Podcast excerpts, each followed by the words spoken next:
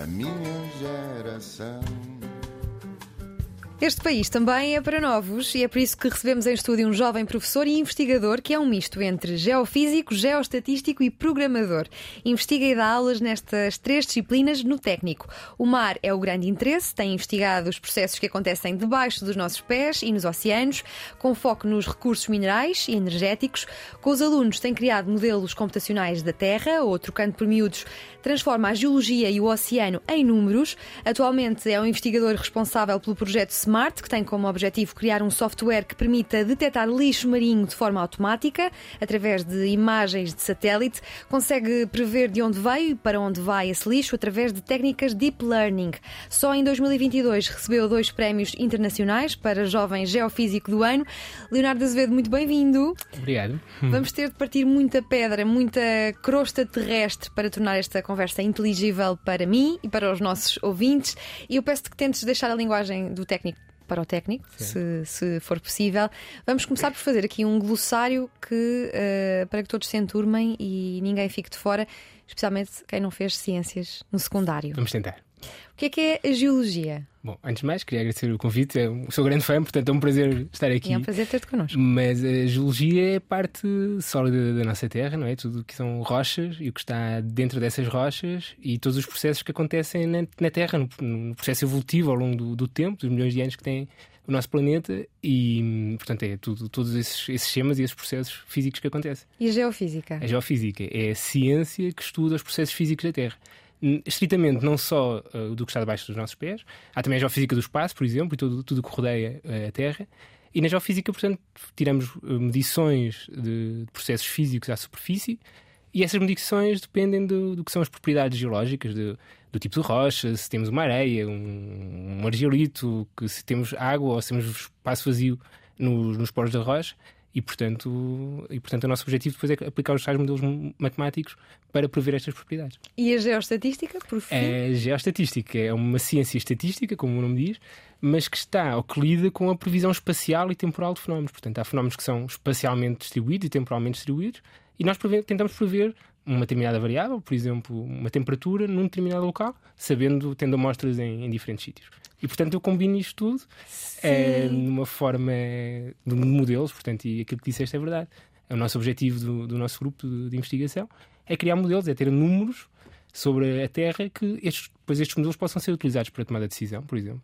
Era o que eu te ia perguntar assim, o que é que faz um geofísico? Um geofísico faz muitas coisas, está bem? Sim. E, portanto, eu trabalho numa coisa muito específica da geofísica. Ah, tenho colegas meus que trabalham em geofísica a grande escala e, portanto, tentam perceber uh, como é a geologia e o nosso planeta desde o núcleo da Terra até à crosta terrestre, como bem disseste. E, portanto, uh, estudam os processos, como é, que as, como é que as margens dos nossos países evoluíram, Uh, como é que desde que os, os, países estiveram todos juntos, os continentes estiveram todos juntos a certa altura no tempo geológico, como é que eles evoluíram, como é que irão evoluir no futuro aquilo onde eu sou. Portanto, há, há geofísicos que trabalham com isso, há geofísicos que adquirem os dados, geofísicos que processam esses dados. Aquilo que eu faço é modelar esses dados, é, portanto, é converter esses dados que são medições indiretas da, da Terra e então transformá-los em realmente em propriedades, em, em, quantidades físicas. Qual é o volume de uma determinada propriedade geológica que existe naquela, naquele sítio, naquela localização, naquele volume Uh, neste caso baixo dos nossos pés, mas também pode ser à superfície, por exemplo. Sim, e recursos? O que é que são recursos naturais, minerais e energéticos? Ora, essa é uma questão difícil, mas que eu acho que todos nós devíamos pensar um bocadinho sobre isso, ou se hum. pelo menos ter um bocadinho mais de conhecimento. Portanto, os recursos são. Um, ehm, são materiais naturais, não é? no, no, caso em que estamos eh, aqui a falar, que, uh, que têm algum valor económico. Não é? E os recursos minerais são os recursos uh, que são elementos químicos ou, ou minerais que estão associados a, a, certos tipos de rochas, que têm valor económico e que nós utilizamos em todo o lado. Quer dizer, o nosso estudo, o estúdio onde nós estamos hoje está rodeado de minerais, incluídos na tecnologia, e que, que, são essenciais para, por exemplo, a neutralidade carbónica, a transição energética, etc. Os recursos energéticos é, por exemplo, a geotermia, não é? a produção de energia a partir de, de vapor de água. E olha, acho que neste, neste, momento os nossos ouvintes já têm assim uma um panóplia de conceitos para poderem seguir esta conversa, mas tenho de perguntar também o que é que é o mar. O que é o mar? O, pois, o mar é uma paixão. Essa imensidade. o mar é uma paixão muito antiga. E eu não sou oceanógrafo. Isto é um, eu estou a fazer este ponto porque é importante. Nós na ciência, cada um tem o seu, a sua área de especialização e, e de facto não sou oceanógrafo. Tenho uma paixão pelo mar que foi incutida, diria eu, por um professor que tive na Universidade de Aveira há, há alguns anos atrás, o professor Luís Menezes Pinheiro, e, e que me levou para o mar durante um mês a adquirir, adquirir que eu acho que é foi fascinante, foi uma experiência fascinante da minha vida. E hoje tento, o que nós tentamos fazer, e temos alguns projetos nessa linha, é tentar prever as propriedades do oceano, portanto, a temperatura e a salinidade, basicamente, através destes mesmos métodos que utilizamos para estudar o interior da Terra. Um, são métodos indiretos, como eu disse anteriormente, e têm vários desafios de aquisição, de processamento de modulação, mas que permitem adquirir dados em uma grande, uma grande quantidade de dados e ao longo de grandes áreas mais rapidamente do que o, o que são as medições tradicionais oceanográficas. E os métodos geofísicos que nós utilizamos, preferenciais, basicamente é a propagação de som na, na coluna d'água, no, portanto, no espaço que vai desde a superfície do oceano até ao fundo do mar. E o que é que é o Deep Learning? O Deep Learning é, uma, são, um conjunto de metodologias que também hoje uh, está muito, aparecem em todo o lado, não é? Aprendizagem profunda, aprendizagem uhum. estatística profunda, se quisermos um, utilizar um termo em português, e que um conjunto de metodologias não é? Um, que permite, que é utilizado em, em, em diversas áreas uh, do conhecimento, nós, naquilo que me diz respeito, nós aplicamos o Deep Learning, como disse inicialmente, numa perspectiva espacial, portanto, tentar prever o comportamento de uma variável, de uma, de uma, de uma propriedade que nós estamos interessados, uh, e que desconhecemos o valor dessa propriedade no espaço ou no tempo e utilizamos essas, essas metodologias. Basicamente, aprendizagem estatística ou machine learning, se quiseres, são Sim. redes neuronais, por exemplo, com, com muitas camadas e, portanto, que, que conseguem aprender ou criar correlações ou relações entre, entre observações. Então podemos dizer que és um entusiasta da inteligência artificial ao serviço da ciência e das pessoas? Depende. Sou entusiasta da inteligência artificial científica, aquilo que normalmente na literatura nós designamos Scientific Machine Learning, ou seja, é como uma ferramenta e não como um fim. Uh, nós, nós, nós aplicamos utilizamos esses, esses, esse conjunto metodológico okay, para, para, resolver alguns, alguns problemas que temos, um, mas não achamos que isso é uma bala de prata, quer dizer, é combinado com outro tipo de metodologias.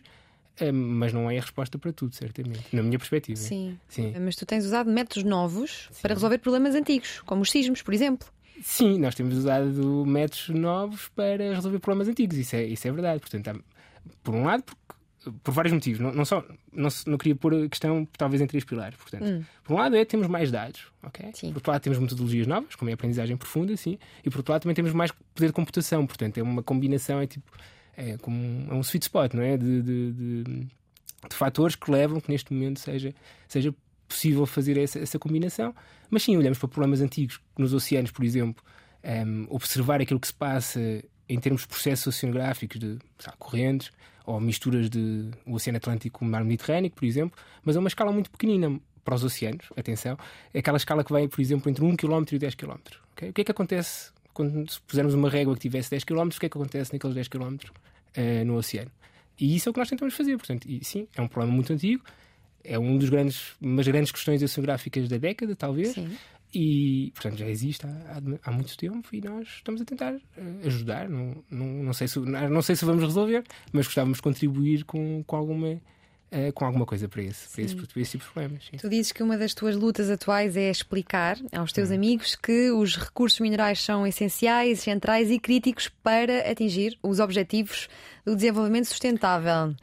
Que objetivos é que temos para, para cumprir? Sim, temos um objetivo importante para todos, não é? Que é atingir a neutralidade carbónica o quanto antes, não é? Que é em que é que consiste a, neutralidade carbónica?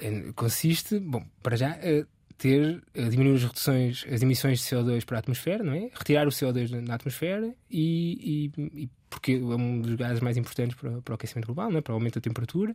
Uh, nas COPs tem vindo a discutir uh, reduzir o aumento de temperatura a 1,5 graus em 2030, certo? E, portanto, atingir essa naturalidade carbónica é isso, é, é parar com as emissões de CO2. É? E como é que o podemos fazer? E uma das grandes questões que se põe hoje não é, é a, a parar com combustíveis, a queima de combustíveis fósseis, não é? que é um dos, um dos, um dos principais uh, emissores ou produtores de dióxido de carbono para a atmosfera. Principalmente o carvão. Não tanto o gás, mas principalmente o carvão. E, portanto, se nós queremos apostar em, em energias alternativas e limpas, como, por exemplo, o solar, o, a eólica, a eólica no mar, o wind offshore, que, que está, muito está muito moda, quer dizer, tem, está, a ter, está a ter um grande desenvolvimento em muito pouco tempo, num, espaço muito, muito curto, eh, esta tecnologia precisa de minerais que existem na Terra, os tais minerais que há, há pouco discutimos uhum. no início da nossa conversa, uh, que existem em concentrações muito elevadas em poucos sítios no mundo, ok? E que são essenciais para esta tecnologia. Eles são, são, parte, são uma parte essencial da, da tecnologia, dos, dos, componentes, do hardware de, de, desta tecnologia. Como o cobalto, o lítio, toda a gente fala no lítio por causa das baterias, certo? Sim. E, e portanto, e o níquel, e o platina, etc. E estes minerais, se nós não fizermos uma gestão sustentável destes minerais, nós estamos a adiar um problema. Nós estamos a empurrar a barriga. A empurrar com a barriga um problema que vamos ter daqui a X tempo ou por dependência estrangeira, caso da Rússia, ainda agora, o níquel subiu, se não me falhar a memória, 200% quando, quando a guerra iniciou. Uh, não sei se nós queremos estar dependentes de, de, Estados que não são muito democráticos ou são autocráticos. Uh, e depois foram cometidos erros na, na, exploração de hidrocarbonetos, nos combustíveis fósseis, e talvez não, não, talvez não tenhamos que cometer os mesmos erros. Há alternativas. Portanto, são mesmo críticos, acho eu. Vou aqui aproveitar que já falaste do lítio para te perguntar se devemos explorar lítio e petróleo em Portugal. O que é que achas? Sim? É, essa pergunta é. Eu, eu acho que nós primeiro devemos saber se temos alguma coisa para explorar, hum. que nós não sabemos. E que nunca foi uh, devidamente. Uh, portanto, os projetos que existiam nunca foram devidamente avançados. Okay? Acho que no, no lítio, a minha, a minha resposta anterior é. Acho que é claro que nós para mim, pelo menos, é claro que nós devemos uh, tentar ter uma posição em que não estejamos dependentes do, de alguns países que menos. Um, eh, menos amigos, de, se me permite usar essa expressão. Uhum. Em relação ao petróleo, acho que talvez o petróleo como óleo, como um, crudo, talvez nesta, nesta, nesta fase já não, mas teria sido interessante há alguns anos se tivéssemos avançado com o projeto de gás uh, a sul de Portugal, porque neste momento podíamos ser uns produtores de, de gás natural. E o gás natural é muito menos, emite, tem muito menos emissões de dióxido de carbono para a atmosfera e podíamos estar uh, para já a fornecer à Europa numa situação de crise como a que estamos a atravessar. E por outro lado, a queima de gás é muito mais eficiente do que a queima de carvão e do que a queima de, de outros combustíveis que, que tem mais, tem mais emissões de CO2. Então, esse projeto seria uma, uma forma possível de saber? Dizias que não, há, não sabemos? Não, pois, podemos, sim, pois entretanto foi Temos esses, esses, recursos. Há alguma forma de, de, saber? Ah, os métodos geofísicos, e voltando, sim. portanto, esta conversa, esta conversa certa é assim um pouco circular, como é a economia circular, uhum. não é? É bastante circular. Uh, os métodos geofísicos e o, o trabalho de geólogos e de geofísicos em conjunto permitem eh, calcular eh, reservas ou estimar essas reservas, saber qual é o volume de um determinado de gás, num, num determinado, numa determinada localização, ou qual é a, qual é a concentração uhum. ou percentagem de um determinado, ou a quantidade de um determinado mineral uh, numa determinada formação geológica. Portanto, sim, nós. Primeiro, acho que a minha opinião é que só se podem tomar decisões quando nós se a informação estiver toda em cima da mesa. Sim. E portanto, e essa informação. Ah, quem é que está a esconder a informação? Não há, não existe. Não há mesmo. Não existe. Não então, existe. mas com esses modelos que eh, desenvolves com os teus Sim. alunos, consegues descobrir uh, se não. há ouro em Portugal? Não, não, nós, nós, portanto, nós não fazemos, nós, como, como eu te disse há pouco, nós não fazemos pesquisa no sentido de procurar onde. Uhum. Nós, com os dados que são recolhidos, e aí sim é mais uma, uma, uma perspectiva de pesquisa, com os dados que são recolhidos, aquilo que nós tentamos é desenvolver ferramentas para que o cálculo dos volumes, das concentrações, seja mais fácil. E há um, um pormenor que eu não disse muito, que eu acho que é importante. Hum. Os modelos não só, os nossos modelos, pelo menos, não só permitem dizer bom, quanto, qual é a concentração. Imagina um modelo que diga quanto é que eu peso. Esse modelo não diz só quanto é que eu peso, mas diz também qual é a incerteza que tem associada a essa medição. E essa incerteza é muito importante quando nós queremos tomar uma decisão informada, não é? Ou seja, é, é, o desenvolvimento de, um, de uma, a tomada de uma decisão, quer seja para explorar um, um, um determinado recurso mineral, quer seja para descontaminar um solo que está contaminado, essa tomada de decisão tem um custo e esse custo está associado também ao risco que nós conseguimos prever. É? Se o risco for muito alto, se calhar nós não queremos. Se o risco for baixo, então queremos. E portanto, temos, temos para tomar decisões informadas, temos que ter ferramentas, uh, com, ferramentas que nos permitam quantificar o risco e, o, e, as medições que nós queremos fazer. Então, mas no plano do que já sabemos, que recursos é que temos em Portugal? Não consigo responder a essa pergunta. Lamento. Portanto, nós sabemos que existem, portanto, por exemplo, gás, nós sabemos Sim. que existem grandes probabilidades de gás óleo. Nós sabemos que existe, temos grandes probabilidades de óleo, não, nós não os conhecemos, porque nunca os projetos não avançaram até, até esse nível. Temos algumas minerações, porque como é o caso em, em Castro Verde, na Salmincor, tem, há uma mina em funcionamento, é uma das maiores minas uh, da Península Ibérica, e de cobre, e, por exemplo, e zinco. E, e, portanto, essa mina tem a operação. Aí existem sim. recursos provados e, e, e vendem-se minério, portanto. Sim. sim. Não saindo ainda aqui do, dos modelos computacionais que podem ser algo complicados de apreender, como é que se descreve a Terra em números? Ah, isso é uma parte mais gira. Conta-nos lá então. Basicamente é como teres. Depois, bom, é teres um pedacinho da terra. Há quem trabalhe na terra toda, eu trabalho só em pedacinhos pequeninos. Mas é como ter um, bocadinho, um pedacinho da terra, daquilo que está debaixo dos nossos pés, é como tu Hum. disseste. Dividir numa, numa malha, como se fosse uma, uma grelha de bloquinhos pequeninos, e em cada um desses bloquinhos nós dizemos: Ok, aqui temos um- uma rocha que tem características A, que tem uma porosidade, que é o, o espaço vazio entre os grãos da- de uma rocha de X. Aqui ao ao lado temos outro, outro tipo de rocha com outras propriedades geológicas, porosidades, permeabilidades, etc. E portanto é, é isso mesmo, é ter um, um modelo tridimensional. É como se. A analogia que eu costumo fazer com, com os meus alunos, quando começam assim a trabalhar comigo, é como tu ires fazer um TAC, ok? Um, um hospital, uma clínica, e depois tu vês fatias do, do teu braço ou da tua cabeça e há um software que te permite criar um modelo em três dimensões, uma representação em três dimensões daquilo que é o teu corpo. Nós fazemos isso com a Terra. Sim.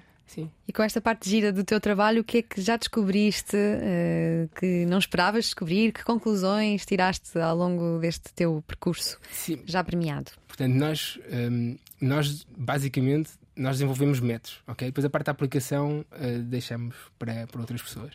Uh, Mas já descobri métodos novos, já descobrimos, uh, um, já ajudámos a otimizar produções de reservatórios de hidrocarbonetos, já identificámos zonas contaminadas para, um, em, em solos ou em aterros.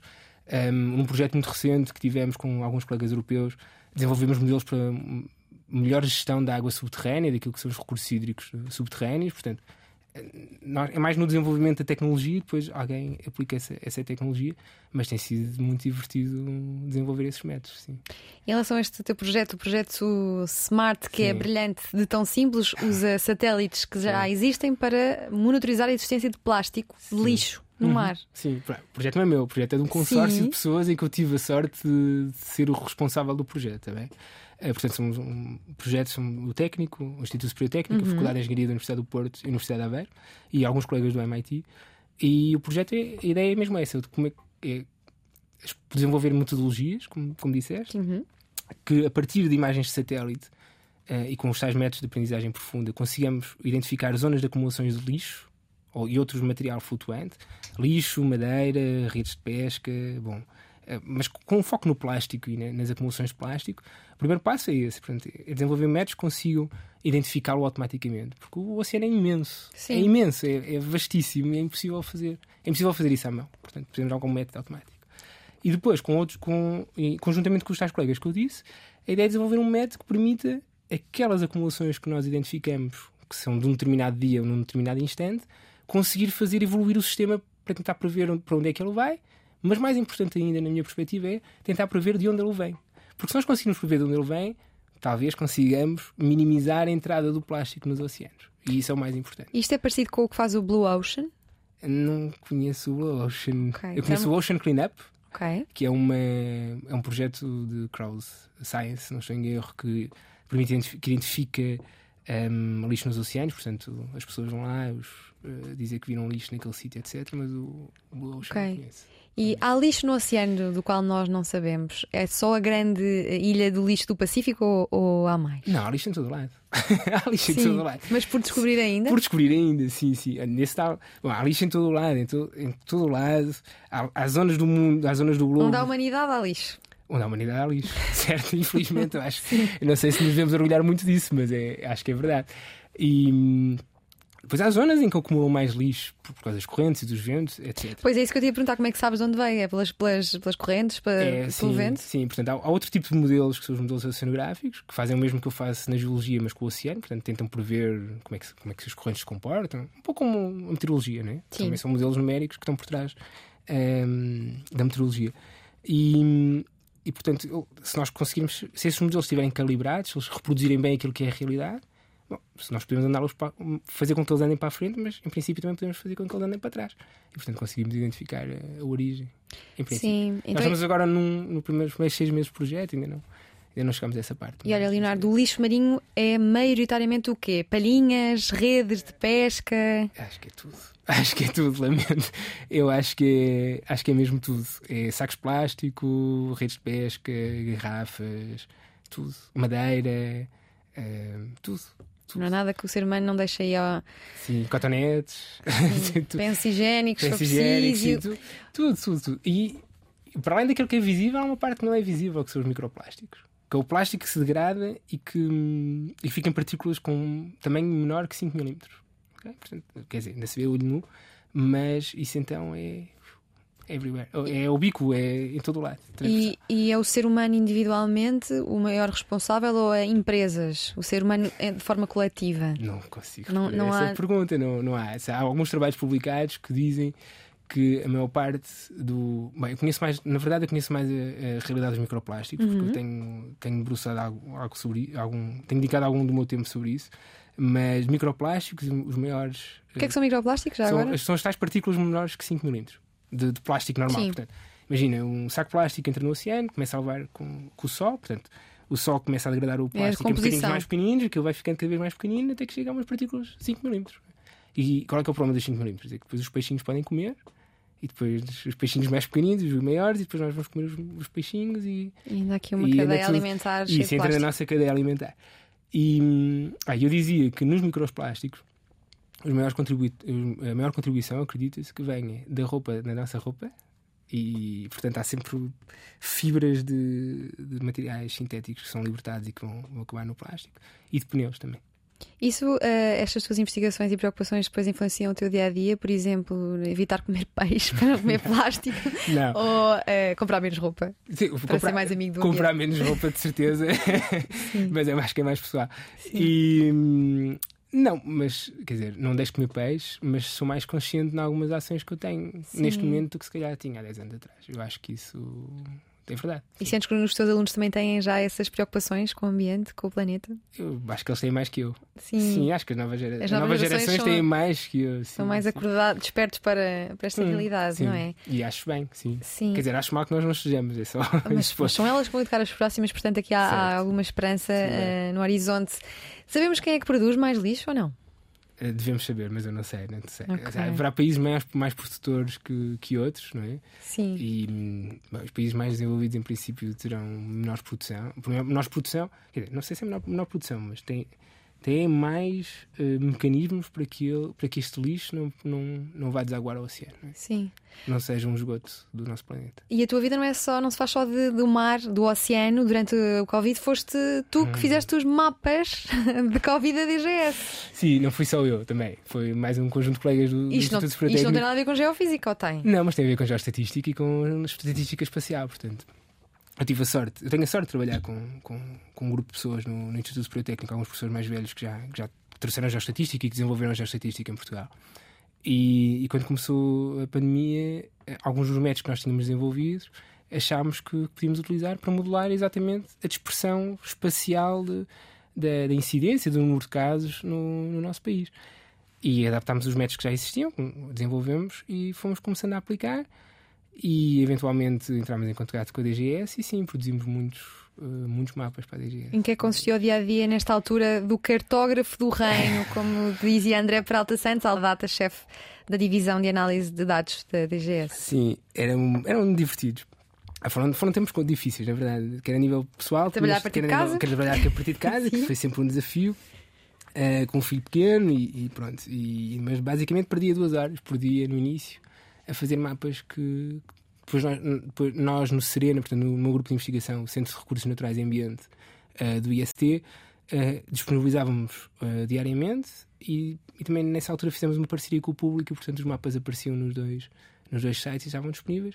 E, são e a, a grande característica, se me permites, de, desses mapas é que eles são contínuos, portanto, para uma, uma, escala de 2 km por 2 km nós temos um valor de incidência previsto e tínhamos também essa incerteza, que é importante para, para a tomada de decisão. Se, tivermos uma incidência, se tivermos uma incidência muito alta com uma incerteza muito baixa, se calhar temos que tomar uma, uma determinada medida.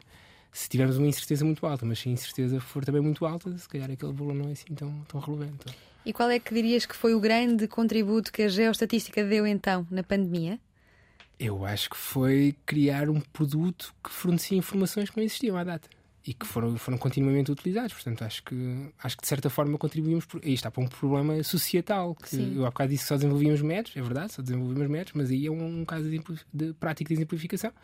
um, prático, um caso de, de aplicação prática e nós não, não, nós não tomamos decisões, obviamente, mas fornecemos as ferramentas para quem, para quem, para quem pudesse Sim. tomar decisões. Sim. E qual é que achas que são os grandes contributos que a geoestatística pode vir a dar ao mundo? Eu acho que a geoestatística pode contribuir para bastantes coisas. Eu acho que, acho que ela já contribui para, sei lá, a geoestatística ou análise de dados espaciais, se calhar um bocadinho mais, Uhum. uh, mais largo, mas já contribui. Quer dizer, quando se queres abrir um café, por exemplo, há empresas que te fazem estudos de mercado e que te vão tentar prever qual é que é naquele bairro a melhor localização para abrir um café. Isso é análise espacial. uh, Com base em métodos estatísticos, e é isso que a geoestatística faz. Portanto, a geoestatística é utilizada em, para prever montes de, de coisas, de contaminação de ar, temperaturas, um, bom, tudo. Sim. Tudo o que é natural, tudo o que é natural e que tem um padrão de continuidade espacial. Esta era a tua oportunidade de fazeres uma homenagem à geoestatística. Já. Percebeste? Se agradeço muito, alguma agradeço coisa, muito. aproveita agora. Dirias que, que a tua área é, é facilmente transponível eh, para outra, para outras áreas? De que forma é que o que aprendeste te ajudou a resolver desafios noutros campos, como este, por exemplo, da Covid-19? Sim, eu, eu acho, não sei se é especificamente da minha área de investigação, se é o pensamento que, que se desenvolve para resolver problemas, não é? E acho que aí sim, acho que todo o meu percurso hum, tem vindo, tem ajuda a resolver problemas, quer dizer, a, a descobrir ferramentas e a estudar ah, para, para, para resolver problemas. E para resolver problemas, para, para tentar responder a perguntas que eu acho que são, que são excitantes, não é? Do ponto de vista científico, não quer dizer, hoje faço isto, lá, daqui a 10 anos posso estar a fazer outra coisa qualquer, faço Exatamente. Quem, quem, quem tira um curso deve ter medo de fazer eh, o mesmo para o resto da vida? Um curso de engenharia? Não, acho que não deve ter medo de fazer o mesmo para o resto da vida, mas não deve ter medo de não fazer o resto para o resto, não fazer o mesmo para o resto da vida, quer dizer. Acho que há espaço para, para tudo. Nós somos seres, nós somos seres individuais, mas também somos multidimensionais. Eu estou sempre a dizer isto aos meus alunos. Acho que eles já devem estar fartos, na realidade. E, mas nós somos de facto multidimensionais, quer dizer, conseguimos fazer várias coisas e adaptarmos a várias coisas ao mesmo tempo. E a vida de um professor numa universidade hoje em dia é isso, quer dizer, dou aulas, faço investigação, ah, tenho muito carinho pelos meus alunos e quero cuidar bem deles também. é? Quando eu digo os meus alunos, são os meus alunos de doutoramento que fazem Sim, parte do tens meu grupo. sete alunos de doutoramento, vários de, de mestrado, alguns deles já líderes na- Hum. nas suas áreas. Em que áreas? Da geofísica, da geoestatística. E a desenvolver que projetos? a desenvolver projetos na área dos recursos naturais. Sim, portanto, quer em empresas grandes de energia, empresas mundiais, quer, por exemplo, em fazer investigação em centros de excelência relacionados com a sequestração e armazenamento de dióxido de carbono na subsuperfície. Eu sei que gostas mesmo muito de trabalhar de perto com os teus alunos. Quer dizer que então que defendes um ensino mais mãos na massa? Defendo um ensino mãos na massa, mas equilibrado, sim. Acho que é importante, acho que é importante as ciências básicas e nós termos um grande e termos uma formação base eh, forte, ok? Porque no fundo isso é o que nos permite depois ehm, subir os patamares, quer dizer, e crescer eh, do ponto de vista científico e intelectual.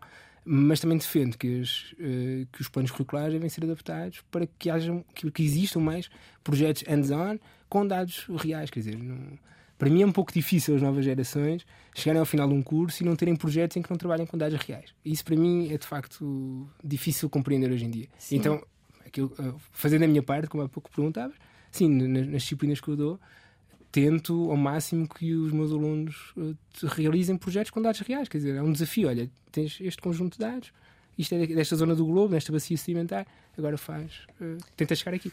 Sim. Nem sempre a carreira de investigador é bem paga. O mundo empresarial consegue reter este talento de uma forma global e também aqui em Portugal. Sim, esse é um dos grandes. Bom, em Portugal é, o- é- é particularmente crítica, acho a falta de, de financiamento para a ciência e é muito difícil eh, ter alunos de doutoramento a acabar o doutoramento. Na minha área, imagino, eu, quer dizer, tenho conhecimento de colegas em áreas de, então, de engenharia informática, pior ainda, mas na minha área já é muito difícil, quer dizer, eles chegam ao segundo, terceiro ano e ainda bem para eles, e também é bom sinal porque fizeram um bom trabalho, mas chegam antes do final e têm ofertas de emprego que são irrecusáveis e que eu próprio incentivo que eles, que eles, que eles aceitam, quer dizer, é o melhor para eles é o melhor para, para nós no, no final do dia.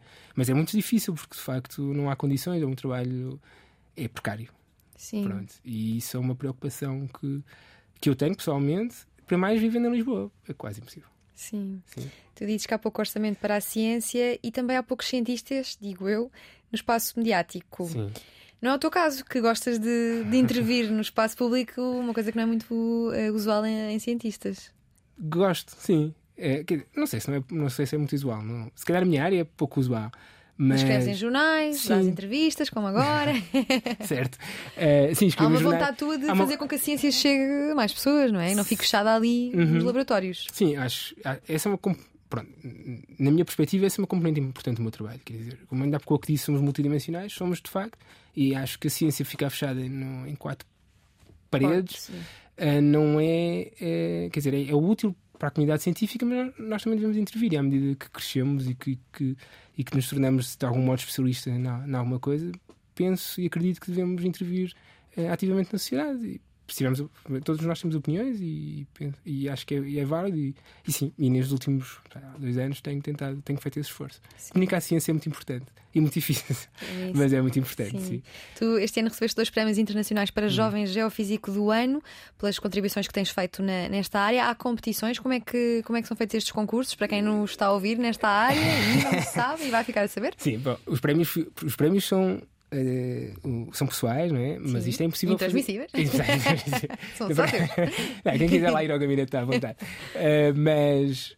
Mas é, mas é uma injustiça, porque na verdade eu não ganho prémios sozinho, eu ganho prémios claro, com, sim, não, com, um monte, com as uhum. pessoas que todas que, tra que trabalham comigo e, e, que já trabalharam e que trabalham neste momento. Mas não é por concurso, portanto, há, há duas associações. Há olheiros. Há olheiros, é mais ou menos isso. Há duas associações, eh, uma europeia e outra norte-americana, na área das geociências e uhum. da geofísica. E, e pronto, e alguém me nomeou e depois há um comitê de avaliação num júri e, e, acabei por ganhar, sim. E calhou ser este ano, quer dizer, não foi nada, não foi nada previsto nem, nem premeditado. Logo dois. Logo dois, sim. Qual é que achas que foi a tua obra-prima até agora? o meu filho.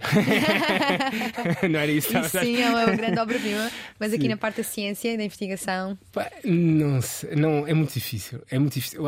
Aquilo que mais te, te orgulhas de fazer, talvez? O que eu mais me orgulho de fazer é aquilo que eu faço todos os dias. É contribuir. É ir contribuindo aos pequeninos. Eu não tenho. É, eu acho que é um caminho, quer dizer, não, não, não vejo, não, não tenho uma masterpiece, como uhum. há muito tempo um professor que eu tive me disse. Eu acho que é mesmo o trabalho, o caminho que faz caminhando e o trabalho é, é o dia a dia.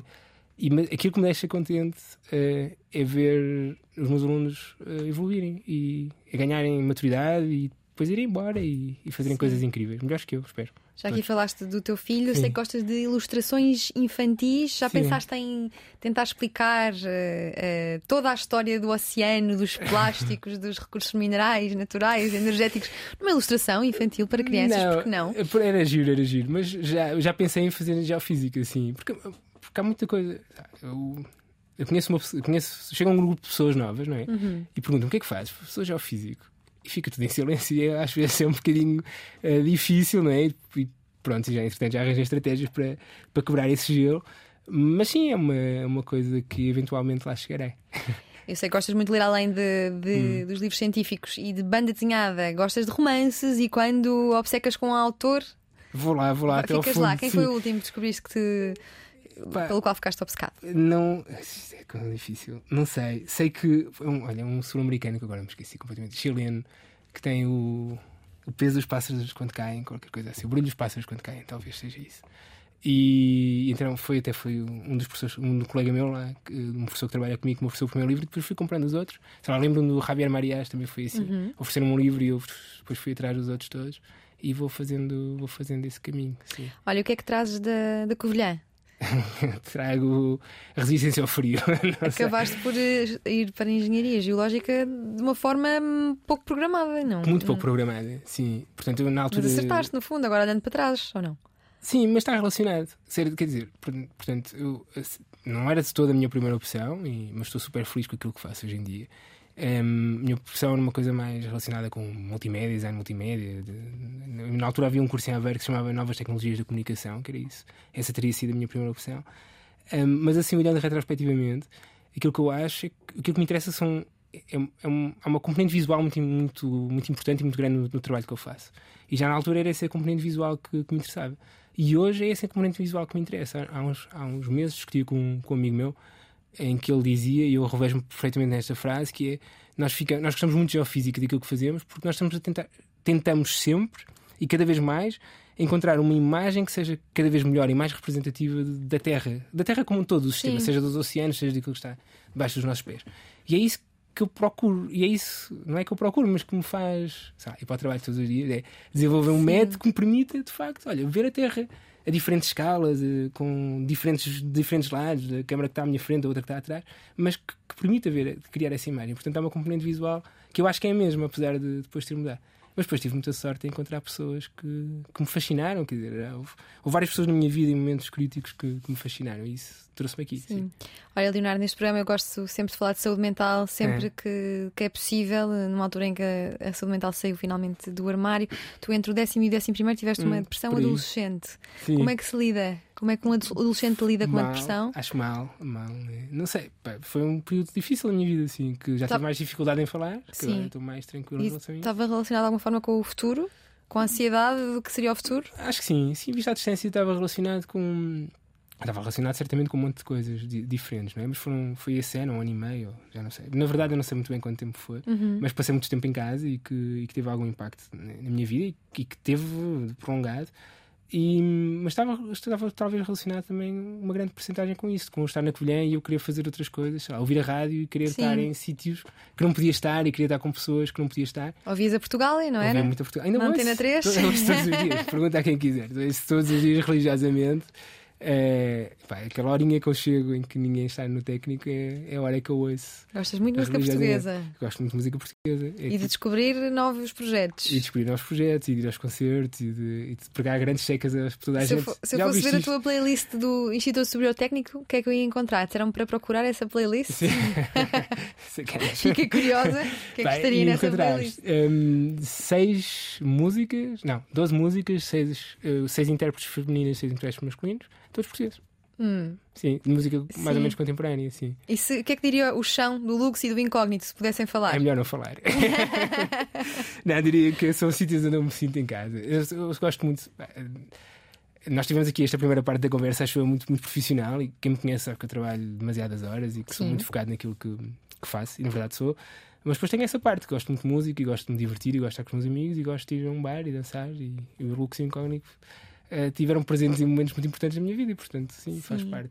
Olha, com um filho pequeno e aqui olhando para as novas, novas hum. gerações, mesmo novas, os mais pequenos, como é que se pode motivar os mais novos a enverdarem por áreas de engenharia, de hum. ciência, em que precisamos de cada vez mais de cabeças entusiasmadas com, com o que estudam e, em especial, diria eu, mulheres na, na uhum. engenharia.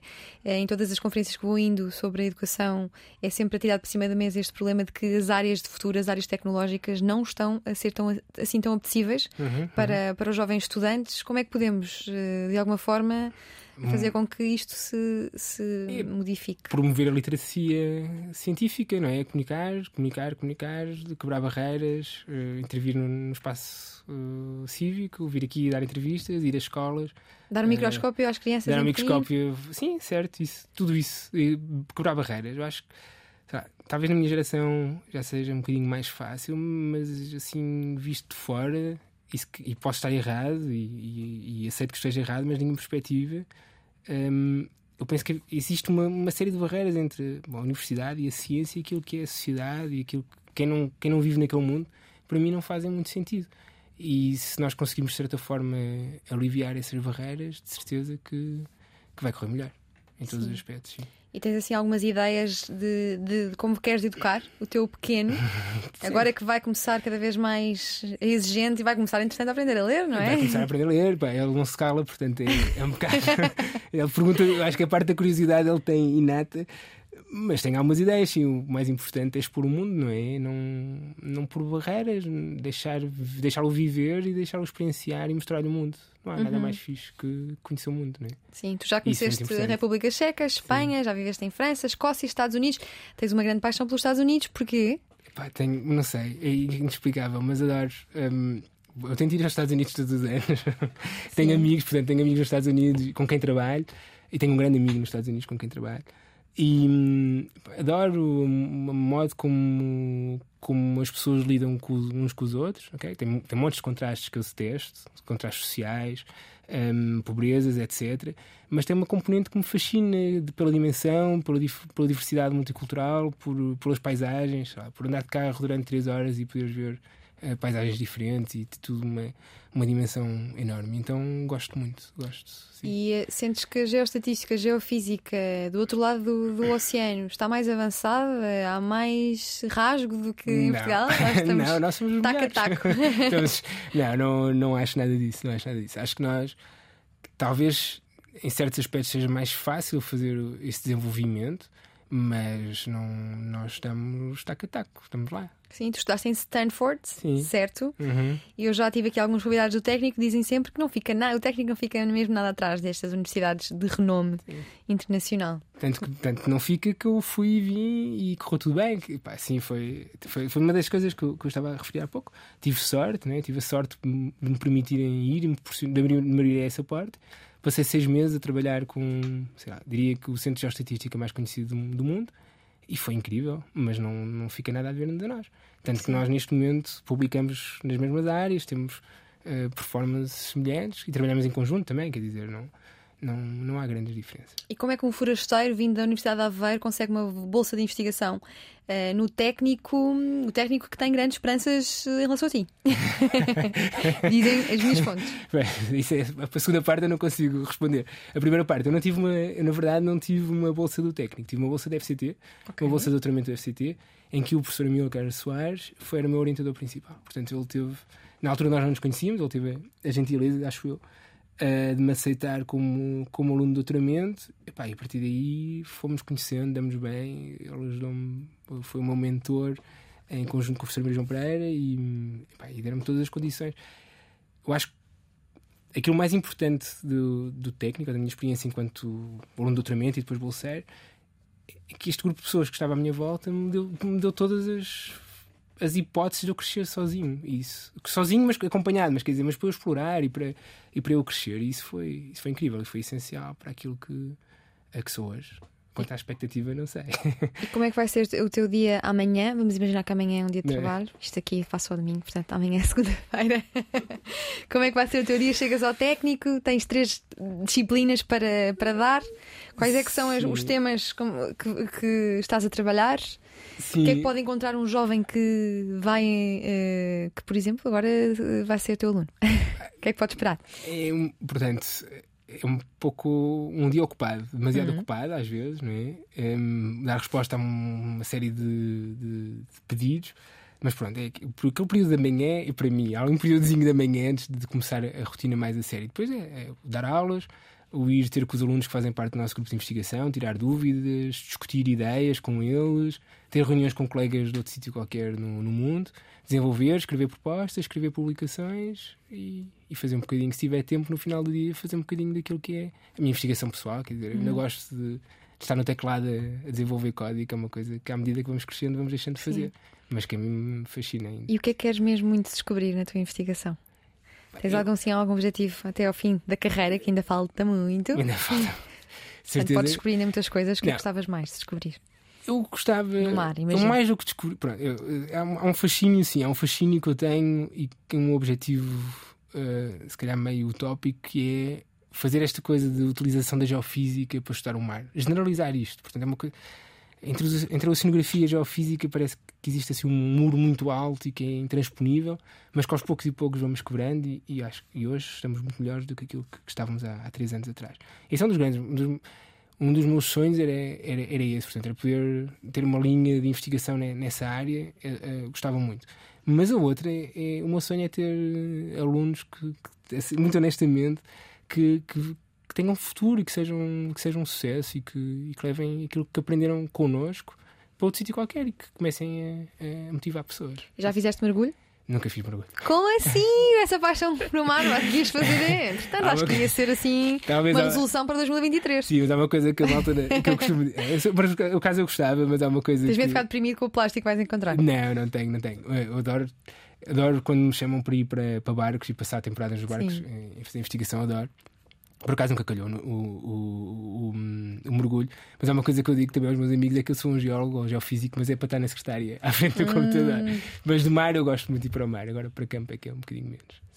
Nasceu na Covilhã e por lá ficou até aos 17 anos, até entrar por acaso em Engenharia Geológica na Universidade de Aveiro, onde também fez o mestrado com uma tese em Geofísica Marinha. Mais tarde conseguiu uma bolsa de doutoramento na atual casa, o Técnico, onde é uma das grandes promessas científicas. No Técnico esperamos grandes feitos dele.